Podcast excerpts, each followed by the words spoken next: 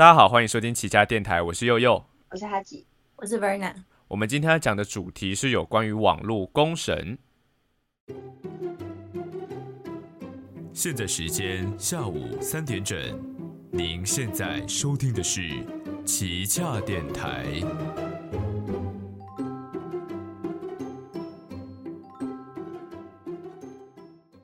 那我们为什么今天会想讲这个主题呢？就是因为前阵子，就是虽然我们如果上这部 podcast 的时候，应该已经过时很久了，就是北科大的白饭事件。那这北科大白饭事件，帮就是没有听过这件事情的人，就是补充一下这个事件的脉络，就是大概就是一群大学生啊，他们去热炒店，因为热炒店有些是可能是白饭十元，然后有些可能是免费提供白饭嘛。那北科大的学生到这间热炒店的时候，就是他们可能。菜点的量跟他们吃的量不成正比，然后而且也就是把那间店的白饭全部吃光。那吃光之后，老板也没有及时去补，所以他们就是在那间店的 Google 评论上面留很多一星的负评。那事件出来之后，当然就是发酵嘛，就是老板也上上网喊冤说：“哎，这群大学生就是来我的店里面，就是吃这么多白饭啊，然后把饭全部吃光，然后我没有补，就说什么我很小气之类的。”这类型的就是。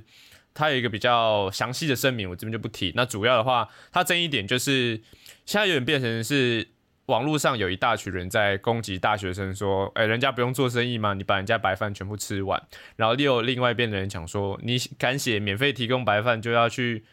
就要去补啊之类的。”反正就是。有有一些不同样的声音，但是其实最终的结果都是大学生要道歉，然后老板可能现在也停业了，这就是一个网络公审的一个现象，这样子。那我们今天主题不是要讲北科大白饭事件啊，只是要跟大家讲一下，就是网络公审这个主题，它现实生活中最近发生了什么事情。所以呢，所以我们今天节目的最前面，我们要先跟大家定义一下网络公审是什么。所以，呃，网络公审其实现在我讲的这个是我自己的定义啦，就是一段时间之内。就是我们各大的网络资讯交流平台上，几乎大家都是同一个立场，或是有两三个立场，就是攻击同一个人或同个团体的行为。对，那通常这件事情都会跟道德操守比较高的关系，就是这件事情可能是法律管不到的哦，不管是一人偷吃啦，还是是任何上法律上不会约束的行为哦，或者是。这个司法判决有不公的情况，通常都会出现这个网络公审的情况。对，然后呢，我们在最前面先问一下你们比较印象的网络公审的事件是什么？你们可以讲一下你们比较印象的一些事情。我现在马上就有想到的是，一个是前阵子的糖宝宝事件，然后那件事情也是他的，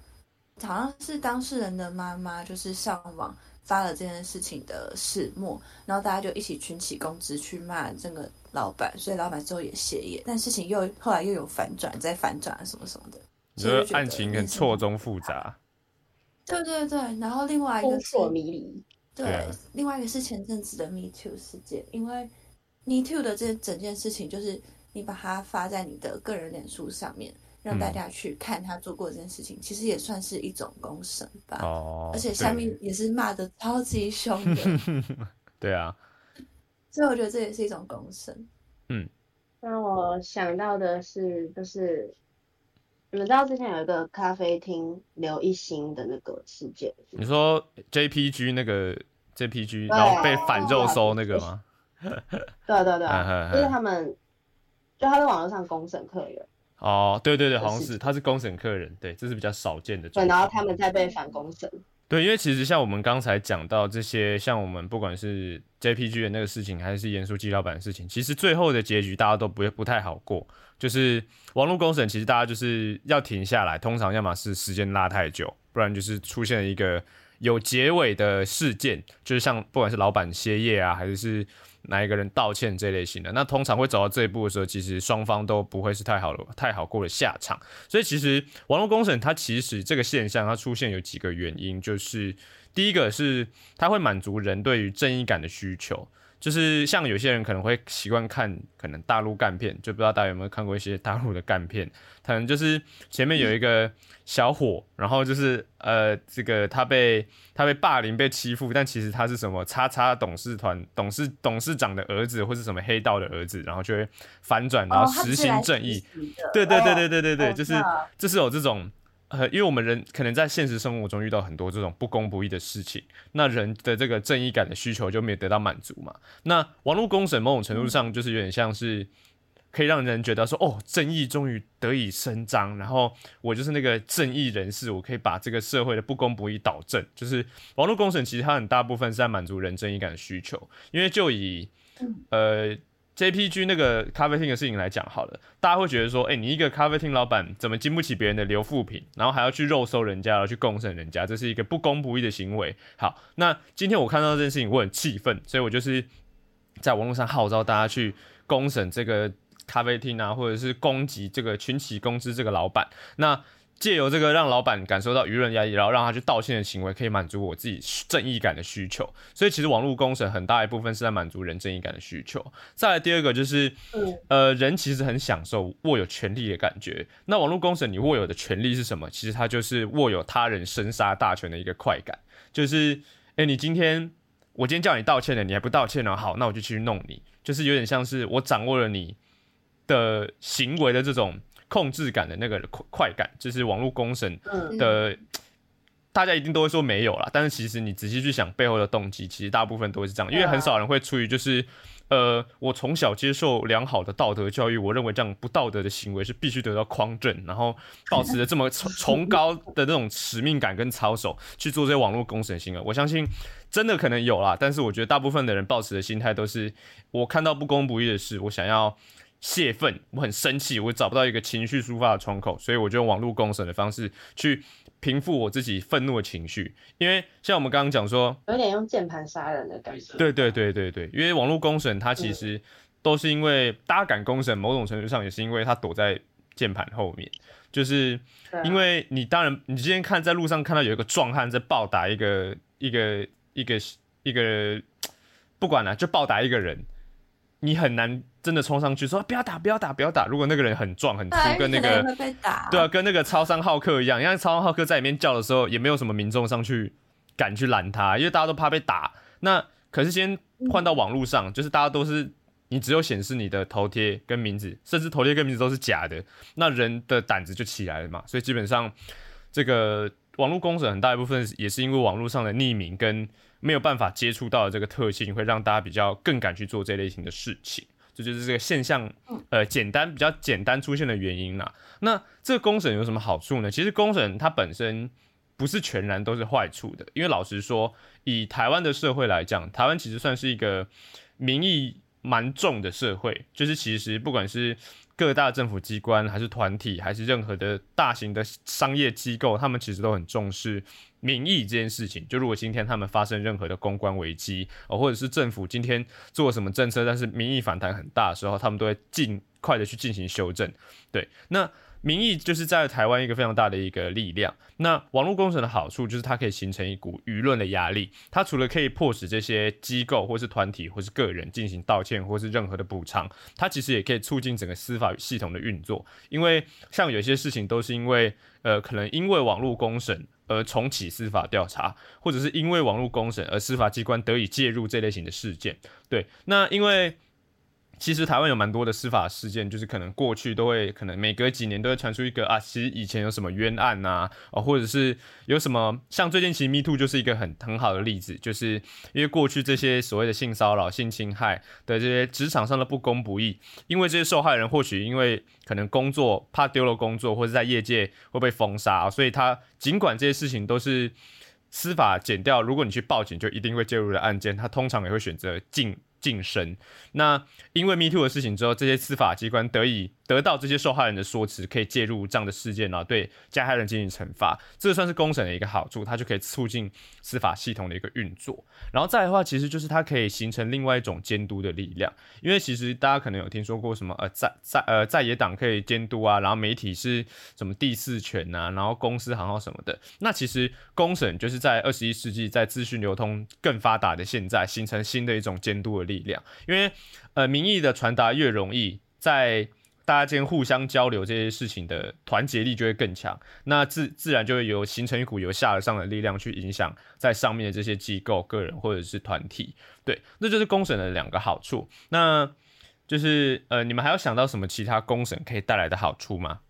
我完全想不到的耶我。也是，我只想到坏处哎、对，因为除了这个之外，其他都很可怕。嗯嗯嗯，对啊，因为其实公审的好处主要最大就是这两个。那接所以接下来我们要讲一下就是公审危险的原因，因为呃如果有稍微念过就是可能社会学相关或者是行销相关或是任何的媒体相关的资讯的人，可能都会知道有一个。蛮核心的概念就是群众是不理性的这件事情。群众是不理性是什么概念呢？站在呃可能行销或者是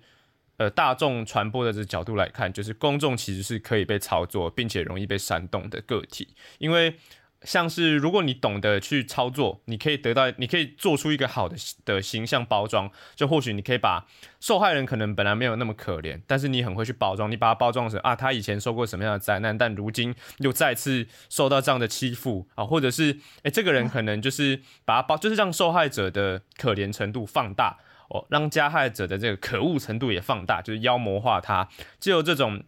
第二层的行销包装的方式，去将可能本来影响力没有这么大事件放大成它的煽动性更强，啊，它的可看性更强，它能引起的愤怒也更强，在这样各种情况下都催化的效果下，群众就很容易被有心的人去煽动，进而去进行公审的行为。那这样有什么坏处呢？其实很明显，就是如果这些有心人士是想要把加害者包装成被害人，其实这件事情也完全就是可行的。因为老实说，大家很难去理解到整件事情到底谁是好人，谁是坏人，就连在司法体系上都很难做到百分之百正确这件事情，何况是没有任何司法专业背景的民众。所以群众是不理性的，就是公审最危险的地方，就是他很容易被煽动，也很容易被欺骗，也更容易被。成为别人可能泄发泄私欲或者是获得利益的工具，就是群众是很容易被控制，这件事情是很危险的。再来第二件事情就是，他很缺乏刹车，就是其实跟第一点有一点像，就是群众他其实是缺乏刹车，而且很容易操作的。缺乏刹车，就是因为你今天煽动的是一大群人，这群人可能成千上万都是台湾的民众。那这些人在一被煽动的情况下，你要突然跟人讲说：“哦，好，那我们今天事情都到这，大家没事哦，大家可以回家喽。”大家应该也不太会真的停下来。所以基本上，嗯，网络公审它很难停下来的原因，就是因为人数牵扯众多。如果你没有给予一个好的交代，哦，就是像我们刚刚最前面提到讲说，老板歇业啊，哦，学生道歉啊，或者是谁谁谁被搞到自杀了，哈、哦，这种事情有一个结束性的事件，那可能网络公审才会停下来，不然基本上。如果连当事双方都和解了，通常民众还是想不行，还不行，我还不够，我要你们怎样怎样怎样，他可能还是会再有进一步的要求。所以网络公审它有一个坏处，就是它没有办法刹车，它刹车很难。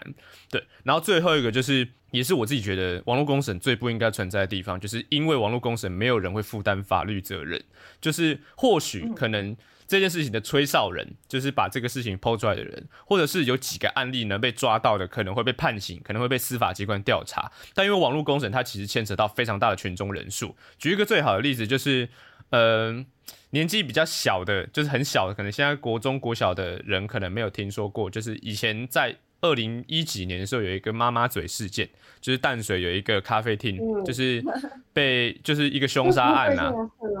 对，就是妈妈嘴事件，就是一个很明显的冤案的事件。就是当时妈妈嘴的老板，他其实不是凶手，但是因为当时他是嫌犯，他是第一嫌疑人，但媒体把他报的跟凶手一样，然后还去找什么命理专家说，哦，这个脸一看就知道是凶手啊，然后然后各种报道就直接就是认定说他就是凶手，尽管剪掉当时因为凶手是一个女的，然后老老板是男的嘛，然后这特征就差很多了，所以其实后续你说要搞错，我觉得这不太可能。那后来这个老板在第一时间，因为他是男性，然后可能长得没有那么和善，然后在第一时间，因为他是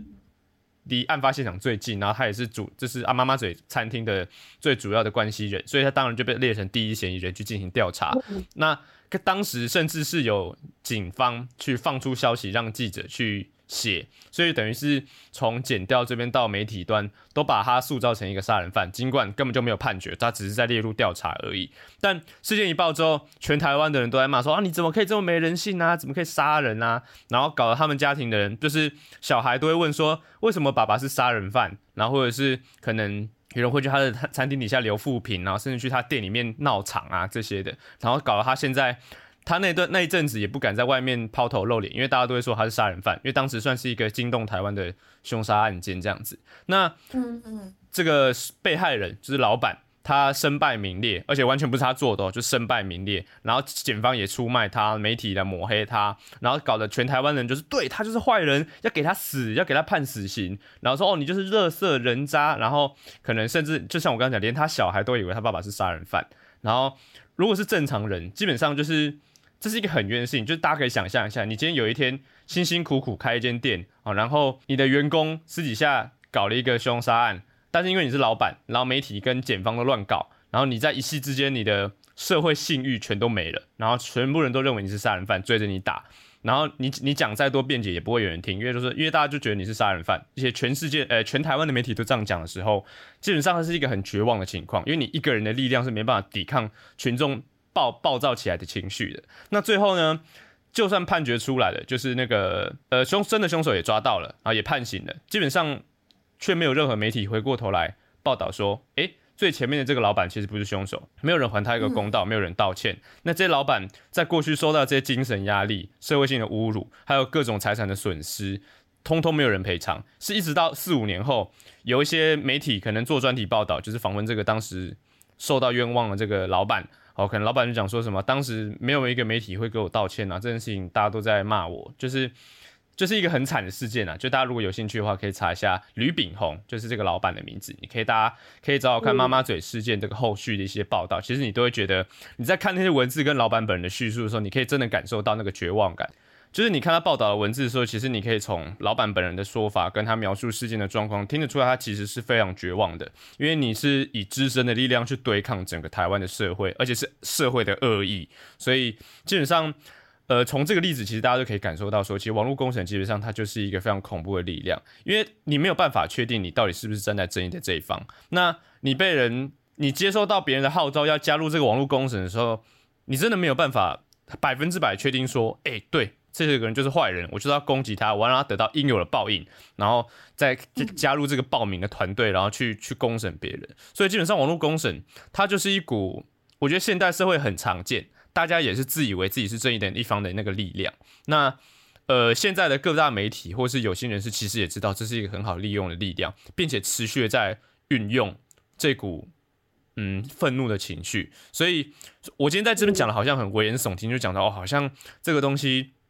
多坏多坏。然后可能听到的人也会觉得说，对，就是大家都是不理性的。但其实有时候，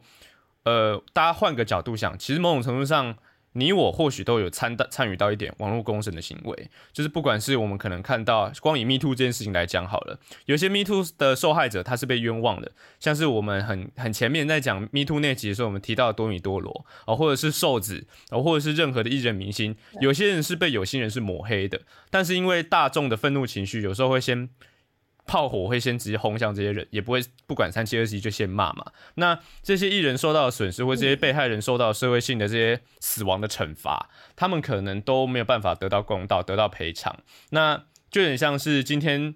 有人带着一群暴民冲进你家，然后把你家砸了之后，大家发现哎搞错家了，哎下去下一家去下一家，然后就离开了，然后留下你家就是到处都是破破掉的东西啊。对啊，所以就是基本上。我个人的立场啦，我是完全不鼓励公审的行为。就是或许可能会有人认为说，诶，网络公审可以带来一些正面力量，可以让一些司法的案件得以得到伸张。像我们最有名的就是我们田胜杰，就是南投的那个有一个案件，就是有一个诶，是高中生吧，反正就是他就是因为他爸是对他爸是警察局长，然后可能就是他强迫就是性侵别的女同学，然后。警察局也压案呐，然后南投县政府还不准大家在网络上讨论这件事情，就让那个巴哈姆特就是一个网络讨论的的这个平台，就是也宣布就是这个田胜杰变成敏感字眼，就是叫大家不要讨论这件事情，然后又搬出儿少法讲说什么未成年的人不可以受到媒体报道，所以也没有媒体在报道这件事情，所以田胜杰就变成现在大家一个网络上的一个。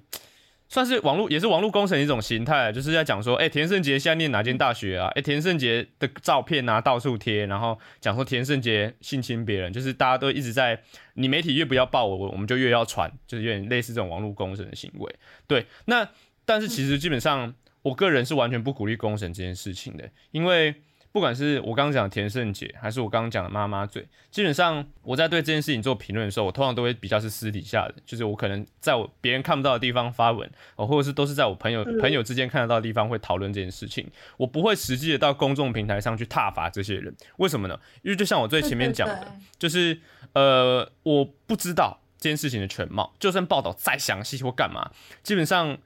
报道再详细，一定也有你看不到的地方。你不是当事人嘛？你不是第一人称，你始终是一个上帝视角在看这件事情，所以你永远无法百分之百的确定你是站在对的那方。尽管你有八成的自信说对这件事情，A 方是对的，B 方是错的。那万一那二十趴才是真实怎么办？所以基本上，在我不是当事人的情况下，你去进行公审这件事情，完全就是一个不负责任的行为。对我来讲，所以。也不是说大家都不能讨论这些事情，但是对我来说，我的立场就是：你今天如果想要一群人冲到别人的 FB 个版肉搜人家的家庭，然后去别人的评论底下留负评啊，干嘛干嘛，有的没的种种的公审行为，你在做这件事情的时候，你自己心里要有个底，是：诶，我做这件事情是真的会影响到一个活生生的人的。我今天等于是对一个人进行了审判，然后他也会实际得到你审判的效果，就算你不知道。这个审判之后，到底你是审对审错？因为大家都很喜欢讲我们台湾的法官是恐龙法官嘛，然后我们的司法体系很贪污嘛，对，就是讲说台湾司法体系就是垃圾哈。所以在这样的情况下，这些有专业背景知识哦，有这个检调能力的这些法官，他们手上握有的证据比你更完整啊，比你更有这个司法跟判决的这个道德素养跟这个专业背景的时候，他们做出的判决你都不满意了，你觉得一个？没有任何司法背景，手上的证据全都是看网络文章的人，他有办法对一个人进行审判吗？就是大家换个角度过来想想，公审这件事情其实就是很荒谬的一件事情。所以以我的立场来讲，我是完全不鼓励公审行为的。尽管我可能对这件事情很不满，但我也都是只是私底下去讨论，我不会去参与那些留复评啊，然后转发说呃欠转发，然后什么什么让曝光这类型的事件，就是我不太会参与这类型的事件，因为谁知道这些东西会不会最后再反转？那反转之后，难道你是打你自己的脸吗？对啊，所以我的立场是这样子。那你们对网络公审的看法是什么呢？我自己是完全，我几乎都不会留言，就是我留言，譬如说只会留说，哦，这猫猫很可爱 这种的，不觉得很开心，因为我就在想说，这个人他如果有一天，好，我想的比较有点保护自己的角度，就是如果这个人真的有一天。他因为我的言论，然后他发生什么事情，然后之后这整件事情要来追溯到我身上的话，那我是不是得要面临我被告，或者是我要怎么样，我要怎么样？就只因为我那个时候讲了这句话，嗯，所以在这样子的情况下，我就觉得我不应该要，就这件这句话既然说出来都有这个被告的疑虑了，那我是不应该讲，或是这句话可能会伤害到这个人，让他可能会走向绝路，那我是不应该讲这种话，嗯，我是用这种心态，哦。就是我自己是跟悠悠的那个想法一样，嗯，就是你没有办法看清楚事情的全貌的话，就就去评论，因为很多事情是一体两面，就嗯你你不知道到底哪一方是对的，哪一方是错的。其实有时候也根本就没有哪一方谁对谁错，嗯，就就算你是第一人称视角，你也很难去讲清楚这件事。那我们这些根本那跟那件事情无关的人。就我觉得更不应该去讲什么，嗯，对啊，所以我自己是不支持。对，因为其实像刚刚我们其实都有一个共识，就是因为我们不知道这件事情谁对谁错，就是包括你可能自己在跟你自己认识的人吵架的时候，其实你自己也很难公正理性的去看待说你自己错的点在哪。当事人自己都没办法确定的时候，其实基本上我们这些旁观者也没有什么可以再多说话的地方。对我来说，就是网络公审这件事情，它很大一部分就是。是，他是受到这个人最原始的欲望去操控的，就是我刚刚讲说满足正义感的这个需求。对，那你要说，呃，现在都不准大家进行讨论嘛？但其实我自己也不乐见说大家都完全不去讨论公众的事情，因为老实说，公众舆论的确是一股很重要的力量存在。但是基于这个力量，你要用在谁身上？你要用到什么程度？这件事情，我觉得大家自己心里要一把尺，就是可以去衡量。说也不是说衡量啦，就是大家在做任何公审行为的时候，你自己就要像刚呃 Verna 讲的，就是你自己在心里要先想一遍，就是诶，我今天讲的这个话，他就是我讲的这个人，他会做出什么行动？他会被公众舆论逼到道歉，还是他是直接就自杀，还是他就直接走上任何的无法回头的路？好，这些事情都是你要考虑进去的。而不是今天你在键盘上打个字，按输送出之后